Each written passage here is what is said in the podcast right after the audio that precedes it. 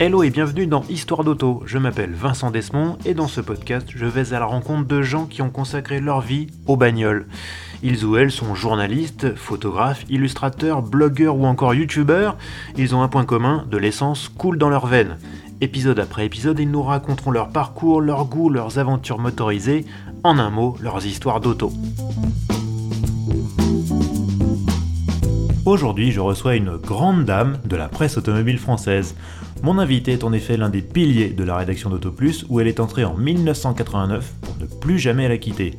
Vous avez forcément vu sa frimousse dans les pages de l'hebdomadaire ou sur YouTube où elle vous détaille par le menu les toutes dernières nouveautés des constructeurs. Mais ce que vous ne savez peut-être pas, c'est qu'elle est aussi une grande passionnée de sport automobile en général et de Formule 1 en particulier. Nous allons évoquer tout ça avec mon invité Agnès Lasbarère d'AutoPlus. Salut Agnès. Bonjour Vincent. Comment ça va? Bah écoute, euh, ça va, ça va, un peu stressé. Ouais, c'est ce que tu me disais tout à l'heure. Pourtant, bah euh, ça fait quand même quelques années qu'on se connaît. Oui. Quelques années qu'on bosse ensemble. Et quand, je te, et quand je te dis qu'on se fait une, une, petite, une petite interview, enfin, j'aime même pas ça une interview, c'est pas une interview, c'est une discussion. Euh, il se trouve qu'elle est enregistrée et qu'il y a peut-être deux, trois personnes qui écoutent, mais, euh, mais, euh, mais c'est tout, quoi. Et là, mais t'es pas la première qui me dit ça, donc bon. Mais voilà, sois à l'aise, je sais que les gens qui, qui ont fait play là, sur cet épisode-là, c'est que tu les intéresses. Donc, donc déjà, tu, tu pars pas de zéro. Bah, hein. J'espère que j'ai pas les décevoir, surtout. mais il y a aucune raison, il y a aucune raison. Et, euh, et euh, alors c'est marrant parce que j'ai interviewé il y, a quelques, il y a quelques épisodes de ça Eric Batt. Et toi et lui, vous avez un point commun, enfin plus qu'un, mais surtout un, un point de départ, je dirais, c'est Pau. C'est Pau, absolument. Oui, oui, puisque comme euh, lui, ben, je suis originaire de Pau, hein, il y a une il y a une. Il y a un nid. Ouais, il y a un gang. Il y a un gang des Palois euh, à Paris et dans le milieu automobile aussi d'ailleurs. Ouais, ouais, mais euh, mais c'est vrai que ça, ça a conditionné, je pense, euh, bah, la totalité de ma vie, le fait que je sois de Pau. Ouais. Bah oui, parce que cette ville, c'est la seule ville en France où il y a un circuit en ville, dans les rues de la ville. Et, et, la première fois que j'y suis allée, bah, je pense que je devais avoir 9-10 ans. Mmh. Donc j'étais quand même jeune. Euh, et, en fait, j'avais embêté mon frère, parce que moi j'ai un frère aîné qui a 9 ans de plus que moi, qui était passionné de, sport automobile, qui est passionné de sport automobile. Et je l'avais embêté pour qu'il m'amène au circuit parce qu'il y avait François Sever. Ah. Alors là, on va se dire, mais elle a 200 ans, Agnès? Bon, pas tout à fait, hein. je, l'ai dit, j'étais petite quand même. mais c'est vrai que c'était en 1973 et c'était euh, quelques mois avant, avant, son accident. Qu'il ait son accident. Euh, aux États-Unis. Et à l'époque, ben, souvent les pilotes de Formule 1 venaient courir en Formule 2. Hmm. Et donc cette année-là, il était là et donc euh, j'avais pu aller le voir et j'étais euh, super contente d'avoir pu faire ça. Et puis après, ben, ça a un peu déclenché tout. Hein. Ton frère était passionné d'automobile et de sport automobile il a un petit peu pratiqué aussi. Ouais, alors il était passionné lui de sport automobile effectivement, ça a déteint euh, vraiment sur moi. Moi je me souviens quand il achetait euh, Auto Hebdo, euh, ben moi j'ai essayé de lire Auto Hebdo et de comprendre ce qu'il se disait. Je me souviens même d'avoir décortiqué un article sur les wing cars, tu vois, ça redevient à la mode maintenant, les voitures à effet de sol. Et j'ai essayé de comprendre, j'étais jeune, hein, mais j'ai essayé de comprendre ce qu'il avait écrit pour pouvoir après un peu faire la maligne. Tu vois déjà le, genre. Mais mon frère, oui, il a commencé à faire euh, de la Coupe R5 à l'époque, ça s'appelait. Avant, c'était les, les, les, la Coupe Gordini, voilà. Et ensuite, c'est devenu la Coupe R5. Et donc, la première saison euh, où il a couru, ben, moi, j'y suis pas allée parce que j'étais au lycée, etc. Et puis, euh, parce qu'en fait, c'était des courses partout en France, hein, mhm. euh, bah, de Pau à Nogaro, en passant par Albi, euh, Grand-Terre-Noir, Rouen, etc. Nous, quand on est à Pau, c'est un peu compliqué hein, d'aller à Grand-Terre-Noir et Rouen, mais bon, on y allait quand même. Et en fait, la deuxième saison où il a couru, là, j'ai décidé de l'accompagner. Bon, j'étais encore un, peu jeune, mais bon, donc j'ai un peu séché les cours, je dois le dire. il y a prescription. Il y a prescription. Voilà, oui, oui.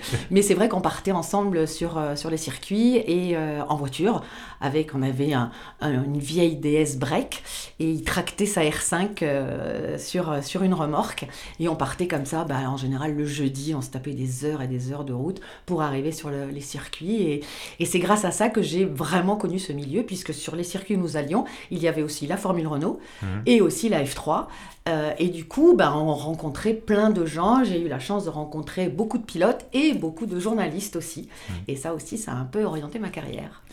Mais alors, qu'est-ce que j'essaie de comprendre Qu'est-ce qui te Qu'est-ce qui Qu'est-ce qui t'a motivé à te passionner pour ça? Euh, C'était l'exemple du grand frère euh, que tu idéalisais Oui. C'était Alors ça, je pense que beaucoup. Je pense que j'ai- j'aimais beaucoup, j'aime beaucoup mon frère, euh, mon frère, et du coup, je voulais un peu faire comme lui, ça Ouais. certainement.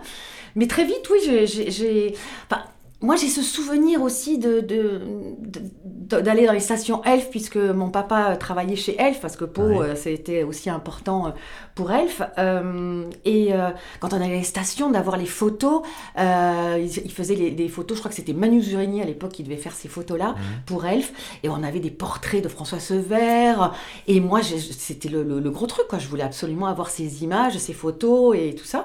Mais vraiment, j'ai adoré ça, et quand je suis allée sur les circuits, ça a été vraiment une, euh, une révélation. Et j'ai ressenti quelque chose que je ressens encore aujourd'hui. Ça n'a jamais faibli. C'est une vibration. Ouais. C'est-à-dire que j'ai l'impression que je suis chez moi, que euh, je suis dans un domaine où je revis. Euh, je déteste le bruit et le seul bruit, son, musique que je Mhm. supporte, c'est le bruit des moteurs sur un circuit, le, le bruit des voitures de course. C'est incroyable, alors que je suis allergique au bruit. C'est très bizarre. Alors parle-nous un peu de ta fascination pour le Grand Prix de Pau. Alors ça, je suis une fan absolue de ce circuit, parce que d'abord c'est ma ville et que j'en suis très fière. C'est un très beau tracé. Euh, Puis il y a une histoire incroyable. Puis, Enfin, je veux dire, oui. c'est c'est le premier Grand Prix Oui. de l'histoire. L'appellation 1901. grand, ouais, l'appellation Grand Prix pour des courses de voitures, parce que ça a existé pour les, les chevaux. hein. Hum, hum, hum. Euh, Il y a un très bel hippodrome aussi à Pau, mais euh, pour les courses de voitures, c'est à Pau que ça a eu lieu. Et puis surtout, euh, c'est un très beau circuit et, euh, et j'en suis très fière. Et je- je sais pas, il se passe quelque chose là aussi dans les rues de cette ville.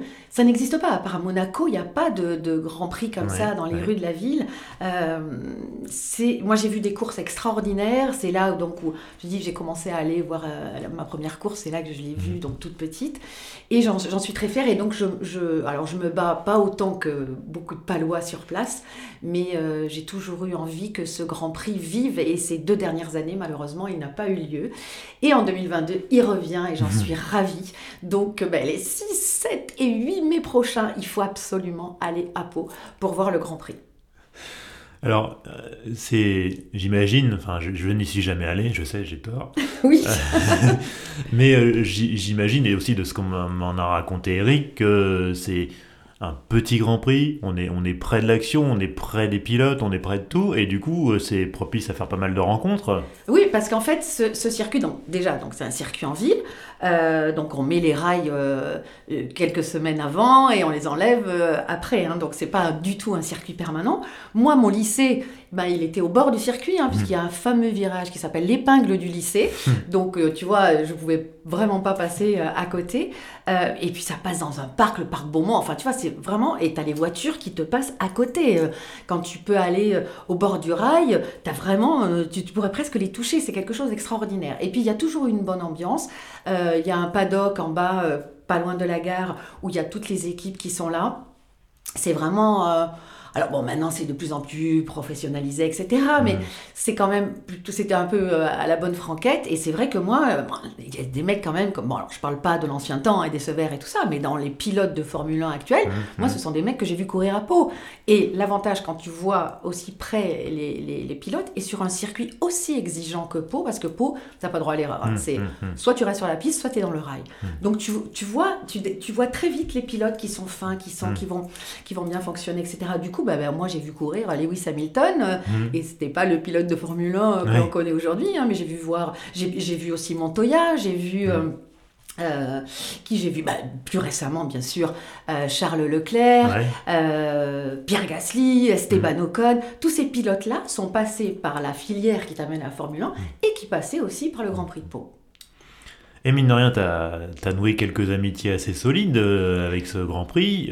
Alors, euh, peut-être on peut déjà parler des pilotes. euh, si je te dis Yvan Muller. Ah oui, alors, en fait, euh, moi j'ai- une chance assez extraordinaire, c'est que quand j'ai commencé à aller sur les circuits, et pas forcément donc à Pau, quand j'ai commencé à faire la saison avec mon frère, donc je vais avoir 16-17 ans, bon, il était évident qu'en allant sur les circuits, il fallait que je fasse quelque chose, parce que j'allais pas rester là comme Hum, la potiche. hum, euh, hum.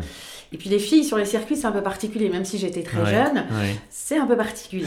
Bref, et surtout à cette époque-là. Et, euh, et du coup, bah, j'ai commencé d'abord à faire du chronométrage pour mon frère. C'est-à-dire, Mhm. je prenais ses chronos, je lui faisais du panotage. J'étais Mhm. pas très cool parfois parce que je lui mettais sur le panneau plus vite Je peux te dire que ça, il appréciait pas du tout et c'était vraiment très méchant de ma part. Bon, bref, Marc, si tu m'écoutes, je suis désolée. Euh, et, euh, et, puis bon, je traînais tout le temps là et je discutais un peu avec tout le monde. C'est vrai, assez à l'aise et puis jeune. Et du coup, bah, j'ai rencontré euh, notamment un journaliste qui s'appelle Lionel Froissart. Et à l'époque, il était photographe et il bossait pour, pour Auto Hebdo, pour la rubrique carte surtout, de karting d'Auto Hebdo. Et puis on a commencé à papoter, on a sympathisé, il est devenu ami avec mon frère, on ne s'est jamais quitté. Donc ça fait mhm. quand même euh, bah, 40 ans euh, presque qu'on se connaît. Quelques années. Et puis euh, pareil, dans ce début des années 80 où j'allais sur les circuits, eh bien il y avait aussi Paul Belmondo qui a commencé sa mhm. carrière. Et Lionel le connaissait du kart, etc. Donc Lionel me l'a présenté très vite. Et je pense que dès, le, dès sa première course à Paul à Nogaro, il me semble, mais je l'ai interviewé. Parce que j'ai oublié de te dire un truc, c'est que j'ai fait aussi de la radio. Tout s'enchaîne, excuse-moi, il faut vraiment. On, va y revenir à la radio, on va y revenir, t'inquiète pas. Et donc voilà, et puis euh, grâce à Lionel aussi, bah, j'ai connu Cathy Muller. Parce que euh, Lionel euh, suivait le kart et évidemment avait remarqué Cathy Muller qui était une pilote extraordinaire qui se battait au milieu des mecs. Hein. Moi j'ai mm. une feuille de temps à elle à Yesolo en je ne sais plus quelle année ou sur la liste, tu as des mecs comme euh, Ayrton Senna da Silva quand même. Et elle est devant, hein. Ah j'ai des preuves, hein, je peux le montrer. Euh, donc voilà, et Lionel m'a présenté euh, Cathy Muller, une nana que j'ai adorée, qui courait donc après, en, qui a couru en Formule Renault, qui a eu le volant mmh. à Elf, etc. Et donc moi j'ai suivi aussi cette fille parce que, parce que un, je l'admirais, et puis deux, elle était vraiment très forte. Trois, elle emmerdait les mecs parce qu'ils étaient verts de rage quand, quand elle était devant eux, et ça arrivait souvent. Et puis après, bah, évidemment, j'ai connu Yvan. Yvan, c'était le, petit frère, hein, c'était le petit mmh. bébé. Et Yvan, moi, je l'ai vu courir en carte, euh, championnat d'Europe, championnat du monde mmh. de cartes, etc. Euh, après qui j'ai connu encore, bah, j'ai connu beaucoup de pilotes. Peut-être vous connaissez moins, mais c'est un, pilote qui est arrivé en Formule 1 qui s'appelle François Hainaut. Mmh. Là aussi, euh, quelqu'un que, que, j'aime beaucoup. et puis, il y a eu aussi bah, Emmanuel Epiro, que j'ai rencontré à Pau, qui courait en Formule 3000 on est toujours restés potes. Euh, on se croise au Mans, il traverse presque la piste pour venir lui dire bonjour et il est trop parce que moi la première fois que je l'ai revu, je me suis dit bon il va pas me reconnaître mais si si. Et puis j'ai connu vachement de gens, ben, Yannick Dalmas, en fait toute une époque de pilotes qui étaient en mmh. F3 mmh. euh, dans la course en France puisque moi j'ai vraiment fait que la course en France. Euh, ben voilà tous ces gens-là après sont partis ben, soit en endurance soit en Formule 1 et j'ai gardé quand même des contacts et puis après c'est vrai que quand est arrivé Facebook etc on retrouve plein de gens et puis ça c'est plutôt sympa aussi. Jean Alési aussi. Ah, alors Jean Alési, oui. Alors ça, Jean Alési, c'est très rigolo. Il y a une anecdote. Euh, c'est que donc mon frère courait en Cooper 5. Ouais.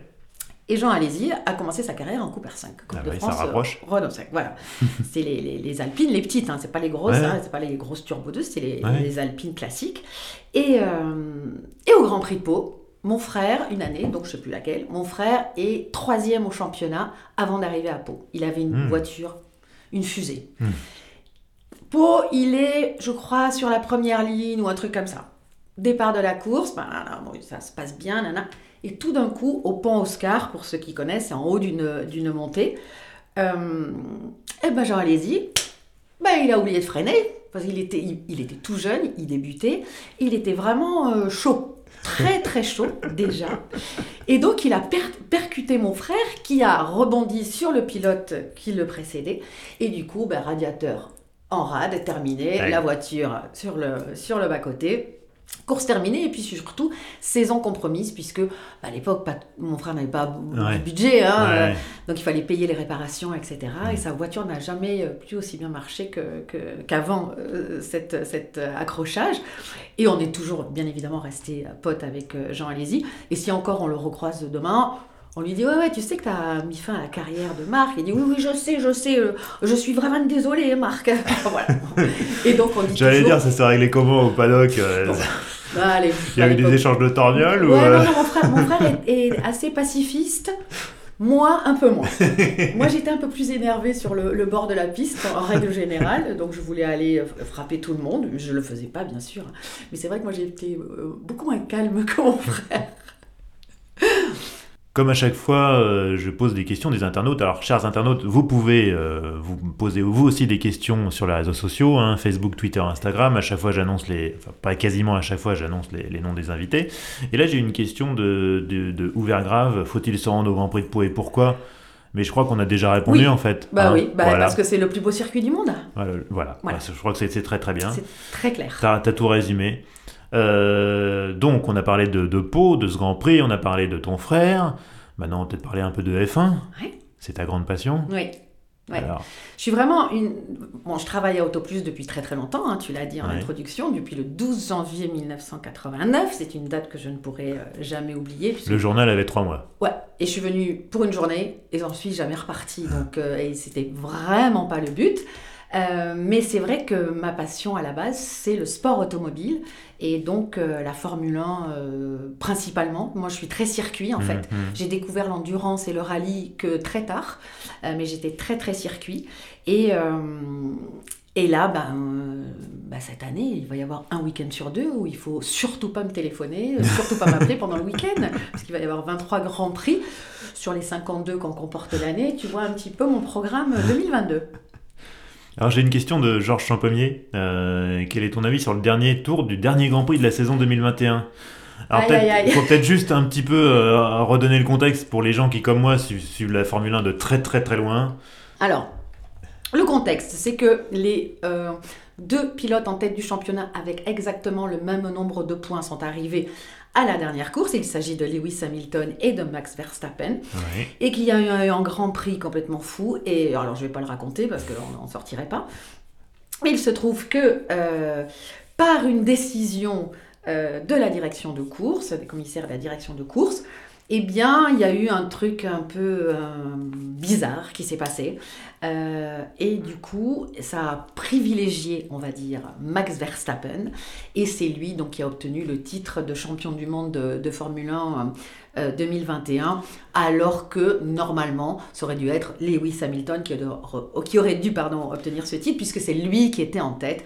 Mais par des incidents de course, etc., voilà, il s'est passé des trucs et je ne vais pas revenir là-dessus. Mon avis à ce sujet, c'est que, effectivement, euh, ce qui s'est passé d'un point de vue des décisions euh, de la direction de course, ça n'aurait jamais dû arriver. Ça, c'est. Voilà, on ne joue pas avec ce genre de choses, surtout en Formule 1 où ils ont des règles. Hum, hum. Mais c'est du délire, enfin, c'est. Ils ont un, un- un- un- comment on appelle ça, un règlement qui va faire euh, 278 000 pages, euh, bon bref. Et, euh, et là, c'est vraiment inadmissible. En revanche, euh, on peut pas reprocher à Max Verstappen euh, ce titre, parce que il le méritait tout autant que Lewis Hamilton. Pour moi, ils ont été excellents tous les deux. Euh, c'est très con parce que ça aurait été bien que Lewis Hamilton, il ait son huitième titre. Mm. Mais à la fois, c'est très bien parce qu'il l'a pas eu. Donc cette année, il va revenir, Mm. il va Avec les vouloir encore plus tout euh, défoncer. Euh, mais franchement, moi, je- j'estime que les deux le, le méritaient. Mais que ce soit passé dans ces conditions-là, Mm. bah, c'est très dommage. Franchement, c'est pas bon pour le sport en fait. Mais c'est euh, c'est un beau compliment pour Verstappen parce que je sais que tu es une grande fan de Lewis Hamilton. Ah oui, et puis j'aime pas du tout Verstappen. Mais je point, reconnais, je reconnais que c'est un, un super pilote et qu'il a fait une saison extraordinaire. à tel point que ton chat, c'est quoi le nom de ton chat? Mon chat s'appelle Lewis. Voilà, donc c'est pour dire quand même. oui, tu sais beaucoup de choses. Hein, C'est de la rage, c'est de la rage à ce niveau-là, c'est plus de la passion. Euh, alors, j'ai- un, un certain euh, Pierre D. Bon, J'ai une petite idée. Pierre Desjardins, Mhm. qu'on salue au passage, qui va poser plein de questions. Alors, je vais commencer par la première et on en reviendra aux autres. Quelle est ta discipline de sport auto préférée? C'est la F1 euh, Vraiment de très loin? Oui, oui, oui. Franchement, c'est la, c'est la Formule 1. Oui, parce que, parce que c'est le sommet. euh, Hmm. c'est là. Enfin, il y a juste 20 mecs au monde qui courent. Mhm. Euh, voilà. Et puis souvent, il y en a qui restent longtemps, donc euh, ça se renouvelle. Heureusement, là, ça s'est pas mal renouvelé ces dernières années Mhm. avec beaucoup de jeunes, et ça, j'en suis ravie. Mais il y a 20 mecs qui font ce sport-là au monde, et c'est un sport. euh, qu'on ne peut pas soupçonner, nous. C'est-à-dire que, et ça, je crois que c'est Pierre Gasly qui le dit souvent, il dit, vous, avez un ballon, vous pouvez essayer de jouer au foot, vous avez une raquette de tennis, vous pouvez essayer de jouer au tennis. Mais une Formule 1, personne ne peut savoir ce que c'est que de conduire une Formule 1. Même si on le fait dans des, sur des circuits, moi j'ai eu la chance de, de- Mm. de le faire avec des anciennes Formule 1, mais conduire une Formule 1 pour faire un, un temps, c'est donné à personne d'autre que eux le font. Et ça, je trouve ça extraordinaire. Et puis en plus, d'un point de vue de la technologie, euh, c'est hyper intéressant. Quoi. Il se passe plein de choses et, euh, et comme moi j'aime bien voir ce qui se passe, alors je suis pas très très douée en, en technique, en mécanique, j'essaye, mais euh, voilà, parce que c'est quand même très complexe à, à ce niveau-là. Mais c'est toujours très intéressant de savoir ce que nous réserve le futur et la Formule 1 nous l'annonce souvent, donc ça c'est plutôt pas mal. Mm. Alors, autre question de notre ami Pierre, quelle est la période de, de, la Formule 1 que tu préfères? Ça, c'est difficile. c'est pas facile. Non, hein. parce que moi, je pense que j'ai aimé toutes les périodes. Mmh. parce que toutes les périodes ont été, ont été très riches. Euh, bah, les, débuts, les époques de, dans, les années 50, etc. Alors ça, c'est une période que je ne connais pas, puisque... Non, je n'étais pas née. Euh, mais euh, quand tu vois les images, tu te dis, mais ces mecs étaient complètement dingues. quand tu vois la, la, période des années 70, Là aussi, où les mecs se tuaient, je ne veux pas dire tous les week-ends, mais c'était extraordinaire, mais c'était tellement beau, c'était des bagarres ah, incroyables. Des, gladiateurs. Hein. Voilà. Les années 80, mais pareil, mm, il y avait des bagarres de fous. Euh, là, il commençait déjà aussi à y avoir des, des, histoires sur la réglementation, sur les carburants, sur les trucs où les mecs traficotaient. Mm. Euh, tous les, les, ingénieurs un peu dingues qui imaginaient des trucs sur des voitures avec les jupes, les machins. Ouais, ça commençait à venir. C'est voilà, euh, les années 90, ben pareil, les années Sénat chaque mm. époque pour moi a été euh, extraordinaire. Et là, ce que j'aime dans l'époque actuelle, c'est cette, euh, cette arrivée de, de, jeunes pilotes, mm. très jeunes pilotes, euh, qui pour moi ont vraiment changé plein de choses.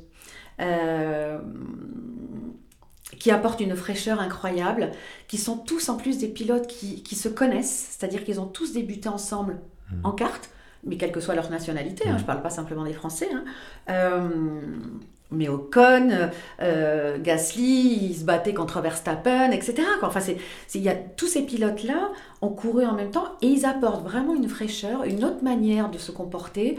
Ils sont vachement dans les, sur les réseaux sociaux, mmh. ils partagent énormément de, choses. Moi, quand j'étais plus jeune, euh, un, les Grands Prix, on n'en voyait pas beaucoup à la télé. Euh, deux, Il n'y en avait pas euh, beaucoup, tout court. Euh, voilà, déjà. Et puis, bah, la, seule source d'information, entre guillemets, que j'avais, c'était Auto Hebdo. Hum, hum, hum. mais on n'avait pas les réseaux sociaux et tout ça. Donc, il y avait beaucoup de filtres pour que l'information arrive jusqu'à nous. tandis que là, les, les, on l'a vachement vu pendant la, pandémie.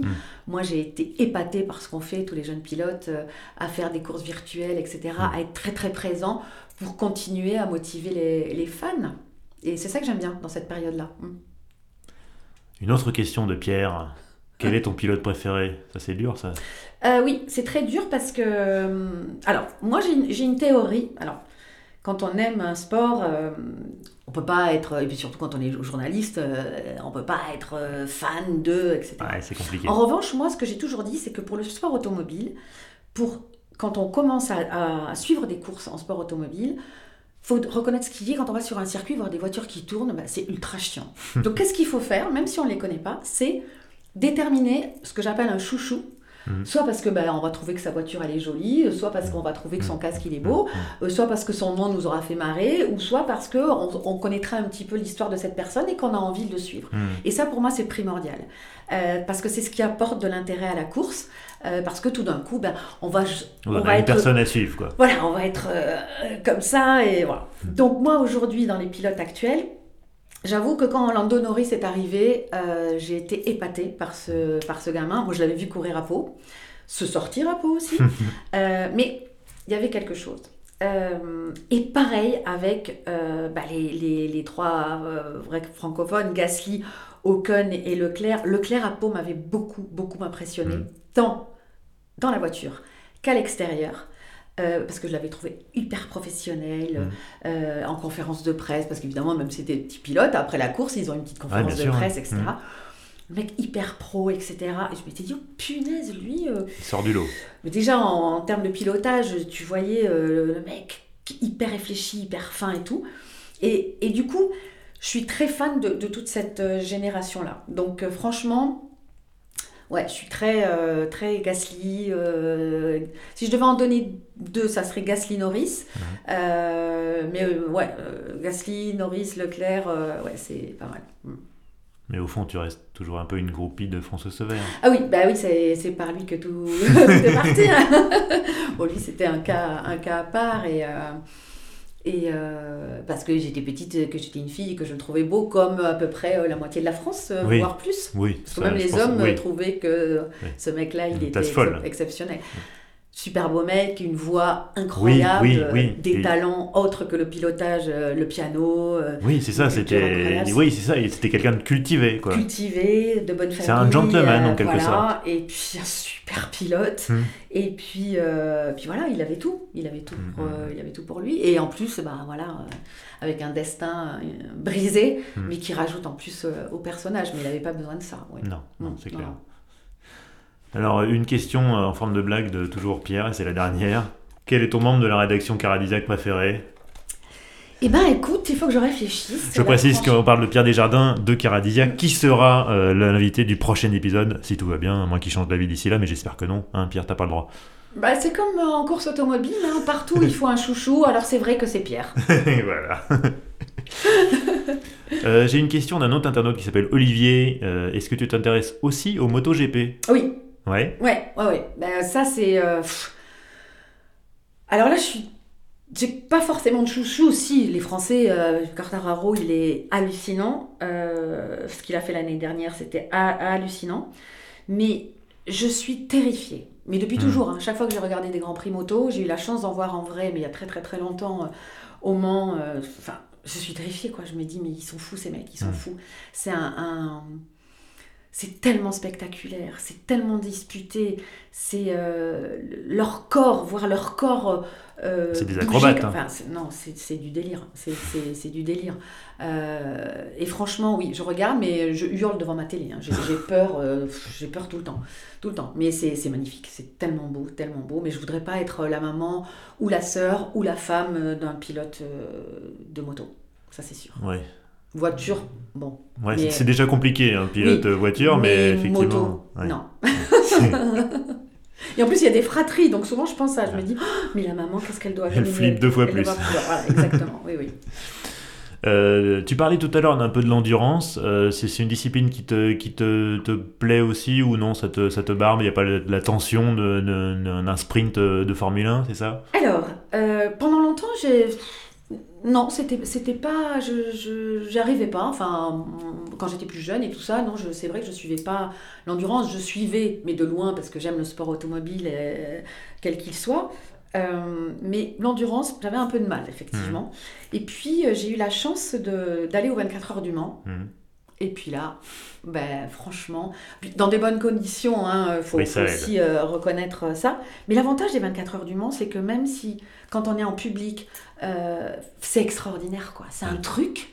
Et là, je l'ai pris en pleine, en pleine tête. Euh, J'y suis allée donc la, la première fois en spectateur, mais dans de bonnes conditions. La deuxième fois, c'était grâce à Paul Belmondo qui avait une écurie. euh, et lui Mhm. ne pilotait pas, mais il avait une écurie euh, avec des Vipers. Et il m'avait demandé si je voulais bien faire euh, les, lui filer un petit coup de main pour faire des relations presse, Ouais. des petits communiqués, Mhm. tu sais, qu'on fait pendant la, la journée, la nuit. Heure etc. par heure, ouais. Voilà, heure par heure. Donc j'ai fait ça pour lui.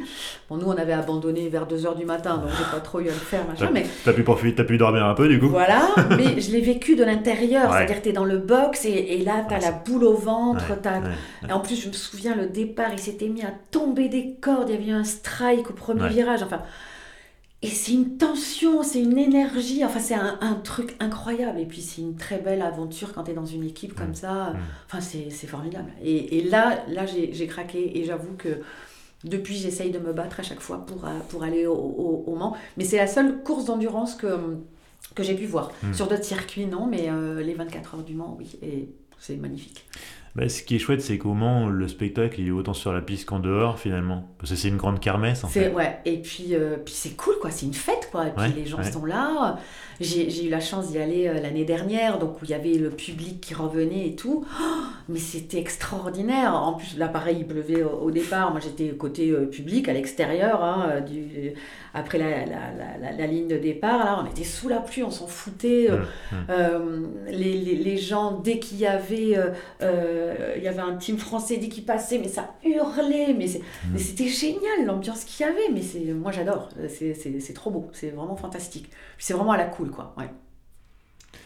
On, va, on va progressivement se diriger vers le journalisme. Mhm. Euh, D'ailleurs, on va passer par le Grand Prix de Pau. C'est Est-ce que c'est à Pau que tu as rencontré Eric Bat Pas du tout. En fait, Pas du tout. non, Eric Batt, lui, il était euh, en classe avec mon frère, mais moi, je ne l'ai pas rencontré. euh, Quand même un petit monde. voilà, euh, je- je- je- voilà, oui, oui, oui. Moi, je ne l'ai pas rencontré à Pau, puisque quand même, on a une petite différence d'âge.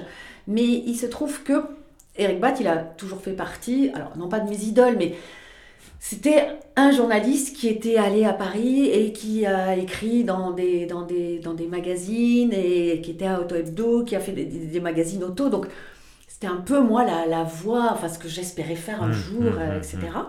Et donc, en fait, on le connaissait, enfin, je le connaissais euh, sans le connaître quand il venait à Pau, voilà, mais c'était pas un- forcément un ami, euh, voilà. Et puis, euh, quand je suis arrivée, moi, à Paris pour mes études, euh, j'ai fait en fait une école, euh, une école d'attaché de presse, j'ai fait les FAP, Mhm. là aussi à cause ou grâce au sport automobile, j'y reviendrai après. Et j'ai fait mon mémoire de fin d'études sur le sponsoring en compétition automobile et comme moyen pour, euh, pour travailler sur la communication interne, pour donner euh, une ambiance dans, la, dans une entreprise, pour Mhm. motiver, voilà, Mhm. comme, comme action pour motiver euh, les gens dans une entreprise, tous derrière un pilote, etc. Donc j'ai fait mon mémoire là-dessus et à l'époque, Eric Batt, il était attaché de presse chez Renault Formule 1. Oui. Et donc, comme je le connaissais, eh ben, je l'ai appelé euh, pour euh, aller l'interviewer. Donc, je l'ai interviewé Mhm. pour mon mémoire et j'en étais très contente. Et ensuite, comme moi j'étais à Paris pour mes études, comme nous avions des amis communs, notamment Bernard Assé, qui est un grand photographe de la Formule Photographe 1, que j'ai invité dans ce podcast. et Lionel Froissart, bien, il nous est arrivé très fréquemment de, euh, de dîner ensemble Mhm. euh, à Paris. Mais ce n'est pas du tout grâce à lui que je suis arrivée à Autoplus. D'accord. Alors, on va juste euh, fermer la parenthèse paloise avec, tu en parlais tout à l'heure, ton expérience en radio. Tu as fait de la radio libre Mm. à Pau. Oui. Et oui, oui, oui. Et du coup, en fait, moi, j'étais lycéenne et Ouais. euh, les radios libres euh, commençaient à naître, donc ça devait être 81, je pense. Ouais. Et euh, donc moi, je- peut-être pas en 81, mais c'était peut-être 82. Euh, comme j'allais sur les circuits avec mon frère euh, et que je voulais donc faire des trucs, euh, je me suis dit, enfin j'écoutais une radio à Pau qui s'appelait donc RPA, Radio Pyrénées Amplitude. Et dans cette euh, radio, il y avait, euh, c'était un truc de dingue, hein, les radios libres. hein, Ouais, euh, ouais, ouais. ceux qui connaissent pas peuvent pas imaginer, mais c'était quand même assez rigolo. Et il y avait une émission sur la moto. Et c'était le patron en fait de la radio qui faisait ça. Ça me saoulait un peu. Je dis mais il n'y a pas d'émission sur la voiture, etc. Donc un jour, ding ding ding, je suis allée sonner à la porte de la radio. Et euh, j'ai rencontré le patron euh, qui faisait cette émission. Un macho horrible. Ah. Bref. Et j'ai dit, ah, bonjour, j'avais euh, 16 ans, 17 ans, je sais plus. Et bonjour, nanana, je voudrais faire une émission sur la radio, moi à l'aise, tu vois. Et euh, donc le mec, euh, alors moi blonde, en fait, tu vois le cliché. en plus j'adore la mode, donc j'étais, je vais être sapée, euh, pas permis. Donc le mec, il a dû me prendre pour euh, je sais pas trop quoi. Et, euh, et je lui dis, bah oui, moi je vais tous les week-ends sur les circuits, et euh, voilà, et j'aimerais bien faire ça. À l'époque, ils avaient besoin de gens pour remplir les créneaux euh, horaires, hein, les radios libres. Donc évidemment, on n'était pas payé, hein, c'était du Oui, et bon. Ouais. Et il m'a dit ok.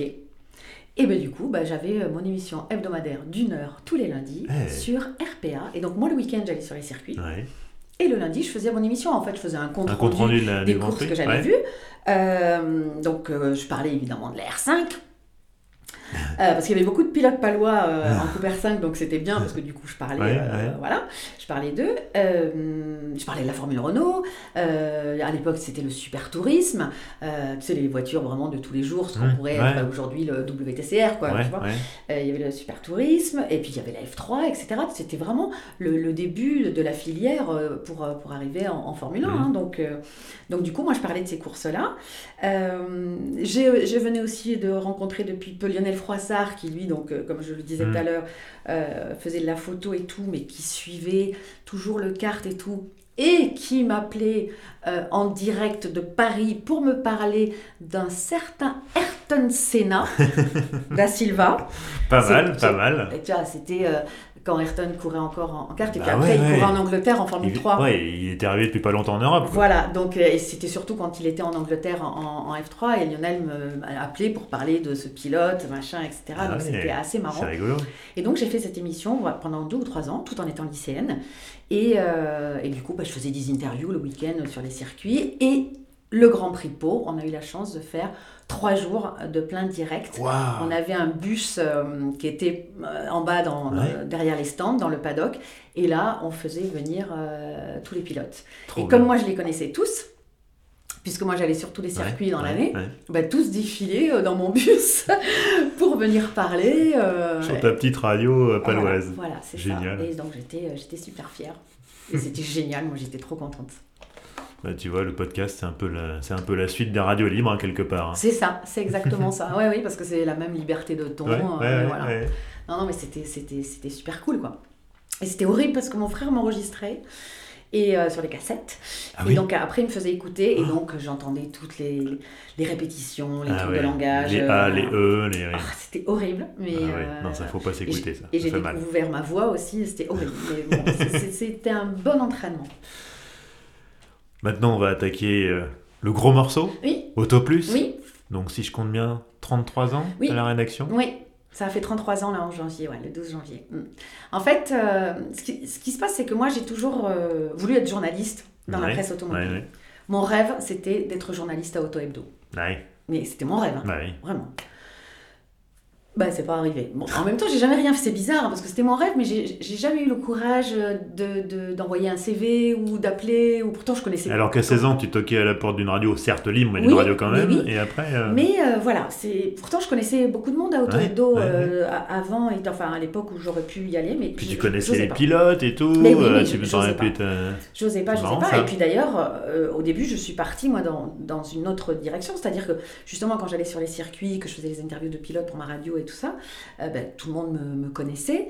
Et puis euh, j'ai des pilotes qui m'ont demandé, notamment le premier, il s'appelait euh, Eric Belfroy, il courait en Formule 3, m'a demandé de faire ses relations presse Ah oui. justement. Hum. Et moi, je savais pas ce que c'était des relations presse. Donc voilà, donc il me dit, mais voilà, tu me fais des petits communiqués, puis tu l'envoies à la presse locale et tout ça. Et donc j'ai commencé à faire ça pour lui. Ouais. Ensuite, il y a un autre mec qui m'a demandé, qui s'appelait Dominique Delestre, qui ensuite est devenu patron des- d'écurie, Formule 3000 notamment. Et euh, à l'époque, il courait en Formule 3, il m'a demandé de faire ça. Et un autre mec qui s'appelle Dominique Dupuis, qui m'a demandé ça aussi. Alors, tous les trois courent en Formule 3, donc parfois, si jamais ils se raccrochaient entre eux, c'était pas pratique pour pas communiquer euh, pour le- la semaine suivante. Mais bon, bref. Et, euh, et comme ces pilotes m'avaient demandé ça, je me suis dit, parce que moi je voulais faire une école de journalisme, mais là je me suis dit, ah tiens, la communication c'est pas mal et tout, nana. Et donc c'est ce qui m'a conduit à C'est à faire faire les FAP. D'affaire les FAP et de partir à Paris, etc. Une fois que j'ai eu terminé les FAP, euh, donc j'ai continué pendant que je faisais les FAP à, à m'occuper de, de mes pilotes. Quand j'ai terminé les FAP, j'ai failli rentrer euh, chez Ligier, à la com chez Ligier. Ça, c'était euh, le rêve du rêve du rêve. hein, vraiment, bon, finalement, ça s'est pas fait. Hmm. et, puis, euh, et puis un jour, euh, j'avais un pote donc j'avais connu toujours par Lionel Froissart, qui est un photographe, qui s'appelle Philippe Anzenberger, Hum. euh, qui m'appelle. euh, je bossais pas à l'époque, j'avais fini mes études, mais je bo- bossais pas encore. Il m'appelle, il me dit Oui, euh, euh, qu'est-ce que tu fais demain? Bah rien. Ça te dirait de venir conduire une voiture Alors, à la base, apparemment, il appelait pour demander à mon frère, mais mon frère, il n'était pas à Paris, donc voilà. Mais il me dit Est-ce que tu pourrais venir conduire une voiture demain pour Auto Plus? Bon, moi, je savais que le journal était né parce que Mhm. je connaissais bien Philippe et ça me faisait Mhm. rire qu'il aille dans ce nouveau journal, etc. Bon, bref. Et, euh, et je lui dis, bah oui, mais bon. Il me dit, bah tu viens au journal, et voilà. Donc, je suis arrivée à Auto Plus. On m'a dit, bah tiens, tu prends cette voiture. Bon, je pense quand même qu'ils m'ont demandé mon permis, enfin j'espère, je me souviens plus, je t'avoue. et me voilà parti, on est parti euh, à Vézelay faire un sujet, trois jours. Ah ouais, Truc de dingue, on était je sais pas combien de bagnoles, puisqu'à l'époque. euh, oui, c'était les gros sujets. ouais, ouais. Donc moi là tout d'un coup j'ai découvert bah, les convoyeurs, bah, je connaissais personne, hein. Ils m'ont envoyé comme ça. Que Philippe Anzamberger qui faisait les photos. on a passé trois jours de dingue. Donc on était à l'hôtel, on était au resto, on se levait à l'eau pour faire des photos, on allait au pont du Gard. Enfin, moi je me suis dit, mais c'est quoi ce truc? Et, euh, et puis voilà, et puis je suis revenue au bout des trois jours, euh, j'ai rendu les clés de la voiture et puis je suis rentrée chez moi. Et quand même, je me suis dit. Pas et, mal, puis, euh, ouais, et puis Philippe il me disait, bon, mais appelle, on sait jamais s'ils ont besoin de monde Ouais, et tout. ouais. Et puis euh, ce que je faisais après, c'est que quelques jours plus tard, tous les matins, j'y allais à la rédac. c'était en plein Paris. Moi, j'étais dans le 17e et c'était dans le 9e, 8e, je sais plus, ouais, 9e, euh, rue Tête-Bout. Et je me présentais à la rédac. Et s'il y avait du boulot, Hum. ben, je restais. Et puis s'il n'y en avait pas, je rentrais chez moi. Bon, autant te dire qu'il y en avait tout le temps, parce que euh, c'était du convoyage. Oui. Donc on allait chercher des voitures chez les constructeurs.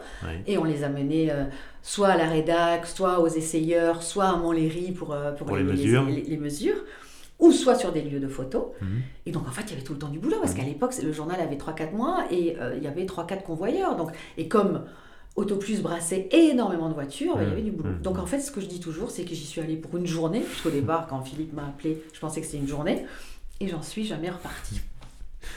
T'as vécu du coup la, la grande époque d'Autoplus et des, sujets, euh, comme Dingue. tu disais, XXL. Je crois que tu as notamment, alors c'est un truc incroyable, donc c'était en 93, la Twingo Ouais, à, New York. Ouais. Raconte-nous ce truc-là, c'est fou. Mais ça, c'est une histoire de fou aussi. C'était euh, Thierry Soave, euh, qui était euh, le numéro 2 du journal, je crois, à l'époque, et qui était surtout le chef du service essai. Euh, la Twingo était sortie, avait été présentée au Mondial, euh, et puis elle sortait donc après, Mhm. l'année d'après. Et euh, un jour, on va faire des photos, justement. Euh, à l'époque, j'étais déjà au service photo, parce que donc j'ai été Ouais, convoyeur ouais, pendant un an et ouais. demi. Ensuite, j'ai été, enfin, j'ai appris plein de métiers à Autoplus, Ouais. que j'ai changé euh, tout le temps de métier. J'étais iconographe, après j'étais chef de service photo, etc., etc. Bon, bref. Et Thierry Soave, un- on, on faisait des photos sur les Champs-Élysées avec toujours Philippe Anzemberger d'ailleurs, très tôt le matin, 5 heures du mat, etc., euh, au lever du jour. Et on va boire un café après. Et Thierry me dit Oui, nana, nana, la Twingo, j'ai une idée, euh, j'aimerais bien l'amener à New York. Oh Alors moi, j'étais déjà allée deux, trois fois à New York, je suis une fan de cette ville. Je lui dis Ah ben oui, mais euh, c'est avec moi. Elle me dit Non, non, un voyage comme ça, c'est euh, moi et le photographe. Et je lui dis Ben non, c'est toi, le photographe et moi. Elle me dit Ben non, mais si. Bien lourde. Et il me dit, euh, moi j'ai dû pas mal l'embêter quand même, et il me dit, bah ok, mais à ce moment-là, euh, bah, tu t'occupes de toute la logistique. Ok, ok. Moi j'ai dit oui, hein, je savais même pas, Où tu mettais les pieds. non du tout. Mais je voulais tellement aller à New York, tellement. Et du coup, bah, je me suis occupée de tout. Et je suis très fière de ça d'ailleurs, parce que bon, c'était une autre époque, hein, mais en très peu de temps aussi, hein, parce qu'on n'a pas prévu, prévu ça X mois à l'avance. Donc Ouais. on a demandé à Renault de nous prêter la voiture. euh, je sais même pas s'ils savaient qu'on l'a amené là-bas. Ah, On l'a prise au parc presse, si, le si bateau avait coulé en route, euh, ils auraient été Ah surpris. non, monsieur, il n'est pas allé en bateau, il est allé en avion. Ah bon? Ah oui, non mais qu'est-ce que tu crois? Je crois pas que j'allais l'envoyer en bateau. Donc par... Oh la facture Ah non, même pas. Par des relations. Enfin, en fait, justement, bah, ce fameux pilote euh, que, que j'avais rencontré euh, euh, sur les circuits en France et qui ensuite de- est devenu pilote de Formule 1, François Hainaut, sa famille avait une société de fret international. Ouais. Et, euh, et donc, je pense à lui, j'ai dit, bah, tiens, je vais lui demander. Alors, il dit, nous, on fait pas du tout ça, parce que nous, on fait du fret surtout sur des médicaments, des choses comme ça. Mhm. Mais il dit, mais appelle un tel, nanana. Puis de, de fil en aiguille, je comprends qu'on peut l'envoyer dans une, euh, je sais plus qu'on appelle ça, un caisson en fait, parce que la Twingo était tellement petite Bah oui. qu'elle rentrait dans ces fameux caissons qu'on met dans les avions. Ah d'accord. Et donc, euh, je négocie, je deal, euh, marchande de tapis comme il faut, machin. Écoute, je pense qu'à l'époque, ça nous a coûté 10 000 francs. Ah oui. L'aller-retour, hein, Ouais. pour la Twingo. Ouais. C'est rien. Oui. Imagine, 1500 euros. Oui, oui. Bref, donc j'ai réussi à avoir un prix de dingue. Et la voiture, quand même, on l'a amenée la veille à Roissy, de notre départ, hein, la veille. Euh, nous, le lendemain, on prenait. Alors, je me suis occupée évidemment des billets d'avion, Mmh, de mmh, trouver mmh. l'hôtel, etc. Évidemment, on partait sans autorisation, sans rien, comme ça. Et donc, on a amené la veille la voiture à Roissy. Le lendemain matin, nous, on partait, on prenait notre avion. On est arrivé, alors là, c'était Newark, euh, l'aéroport, parce que c'est là où arrivait le, le fret. On a atterri, on est sorti de l'aéroport normal, on est parti au fret. Euh, Thierry, il a fait tous les papiers. Alors euh, on n'a pas les phares qu'il faut, pas les machins, Bah on oui. s'en fout. Oui, oui. Les plaques, on s'en fout, rien. Ils nous ont même pas emmerdé là-dessus. On a dû y passer peut-être deux heures ou trois heures, ce qui est rien Oui. pour ce que c'était. Et nous voilà partis de En Newark. Twingo. On récupère la voiture, la sortie de notre avion, et nous voilà partis vers Manhattan. Ah, Extraordinaire, extraordinaire. C'était un truc de fou, vraiment. Donc les Américains, ils étaient hallucinés. Ils disaient, mais qu'est-ce que c'est? Et à l'époque, tu sais ce qu'ils nous disaient? C'est une voiture électrique? Ah, c'est marrant ça. Ouais, très très très étonnant. On était en 93, hein. Ouais, décembre 93. Et voilà, et on a fait des photos dans Harlem. Euh, à l'époque, Harlem, ça craignait euh, Ouais, grave. Ouais. Philippe Anzemberger avec ses super téléobjectifs À dans Harlem, nous enfermés dans la Twingo. Mais c'était extraordinaire. On a fait la, la photo d'ouverture de sujet euh, au pied du, du, du, du pont. Et je me souviens, on était côté Brooklyn, bien sûr. Ouais. hein, on était au pied du Brooklyn Bridge. Mhm.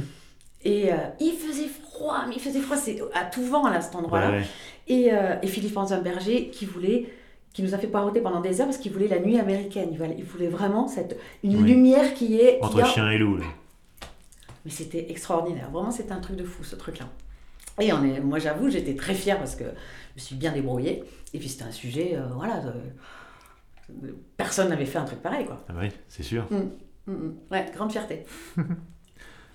T'en as d'autres des souvenirs comme ça de, de, de, de- de sujets fous euh, que t'as, où t'as participé, que t'as vécu On a fait plein de trucs complètement dingues euh, à Autoplus, euh, mais vraiment complètement dingues. Notamment un. Alors, je sais pas comment ça s'appelle, c'est un. C'est une espèce, un, un immense viaduc qu'il y a quand on va à la montagne, c'est au-dessus de Bellegarde. Avant, quand on allait à la montagne, Oui, on sur la passait- 40. Voilà, on passait à Bellegarde, etc., Mhm, par mhm. le petit bled et tout. Et euh, un jour, ils construisent ce truc-là, cet, immense viaduc. Et nous, enfin, le chef du service photo à l'é- à l'époque, moi j'étais, je pense que j'étais encore convoyeur à l'époque. Donc c'était vraiment au début du journal. Apprend que cette portion-là allait s'ouvrir. Et il se débrouille pour qu'on puisse aller faire des photos là-bas. Euh, donc on est parti, je me souviens, on faisait un sujet d'ailleurs à la montagne juste avant. Donc nous les convoyeurs, nombre d'en- d'entre nous, enfin moi je n'étais pas rentrée, hein, mais on fait, le- montagne, rentrer à Paris, prendre des voitures, revenir à cet endroit-là. Euh, donc c'était là aussi près de la montagne, donc ça faisait quand même pas mal de kilomètres. Et on a fait une photo d'ouverture, mais faudrait que je recompte, mais je pense qu'il devait y avoir une quarantaine de voitures sur cette photo. Donc où on est... Je crois que c'était 80.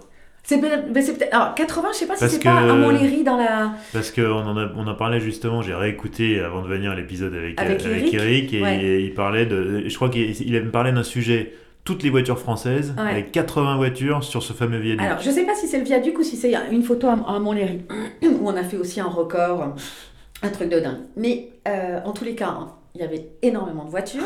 Donc, sur ce viaduc, les voitures, la photo d'ouverture, les voitures roulent. Donc, à l'avant, donc le mec, on était, on était avec des Toki, moi je me souviens, j'étais plutôt à, à la fin. C'est-à-dire qu'on s'était dit, bon, parce que tu vois, t'imagines caler 40 bagnoles qui Ouais. se suivent, mais Ouais. et puis pour que tous on soit sur la photo, il fallait qu'on soit quand même cul à cul. Quoi, tu vois. Sauf que le mec qui roulait, à- on avait déterminé, je sais pas, 40-60, enfin, euh, moi ça doit être 50-60 la vitesse Mhm. du premier. Mais quand t'es derrière, pour arriver à suivre, t'es pas à la même vitesse. Donc moi je me souviens, je hurlais, ça va trop, ça va trop vite, parce qu'il fallait rester dans le cul des autres. Un truc de dingue. On avait loué un hélicoptère pour faire cette photo. Donc l'hélicoptère qui passait au-dessus du truc. Oh là là.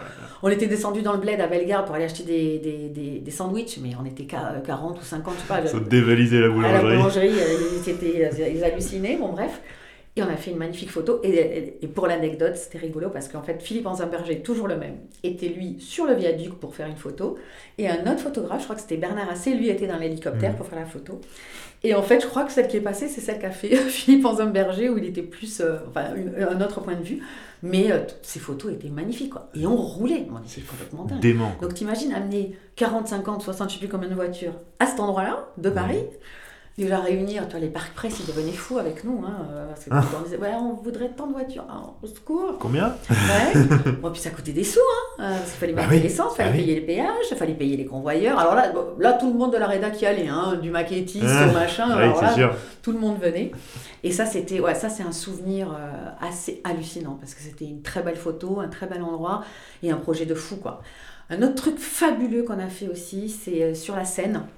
Mhm. On est parti de, de Gennevilliers euh, sur une, une péniche énorme et on a mis toute la gamme Renault, y compris une Formule 1. et on a remonté donc de Gennevilliers, on a remonté la Seine, toutes les écluses.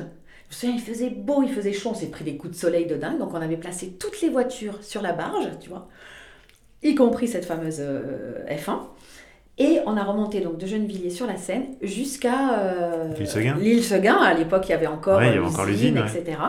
Et là, pareil, sur le pont, il y avait des photographes et ils ont fait la photo où on est euh, sur la barge tous avec, avec les voitures. Un truc de fou aussi. C'était dément. Mm, mm. Tout était possible en fait. on Oui. Ouais, On s'interdisait rien. Les réunions de rédaction, ça devait être quelque chose quand même. Alors euh, bon, on mouftait pas beaucoup, hein, parce que c'était euh, mené par Eric, et euh, Eric c'était le Ça chef. fait les et, ouh là là, oui. c'était plutôt à dire, bon, j'ai bon, j'ai pas fait de conneries, j'ai pas fait de conneries, voilà.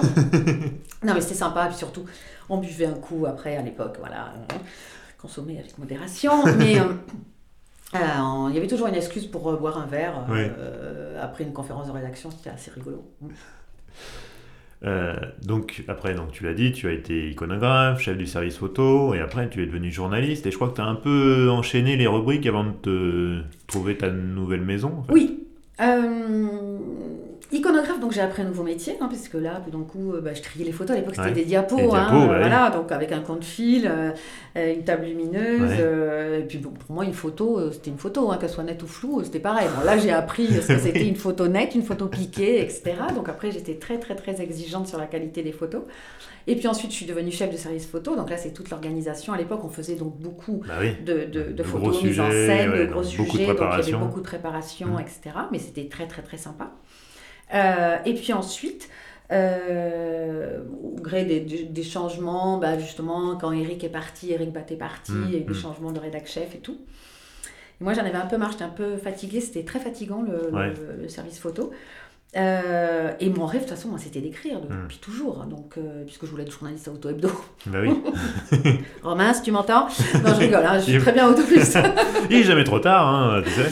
Et, euh, et donc, oui, je voulais écrire. Et donc, j'ai fait plein de. J'ai quitté le service photo et j'ai fait plein de petites rubriques différentes. Oui. Euh, donc, pff, alors dans l'ordre, je me souviens plus, mais j'ai fait le, le courrier pour Auto Plus. Euh, j'ai fait. Après, on a fait une, on a créé une, une rubrique qui s'appelait La ville d'auto sur le web quand on commençait un peu l'internet. ouais. Donc je montrais des photos un peu rigolotes, des sites intéressants, des choses comme ça. Euh, j'ai fait aussi le, le- à l'époque ça s'appelait le mardi prochain, c'était une colonne qui annonçait euh, le- prochains numéros. voilà, le prochain numéro.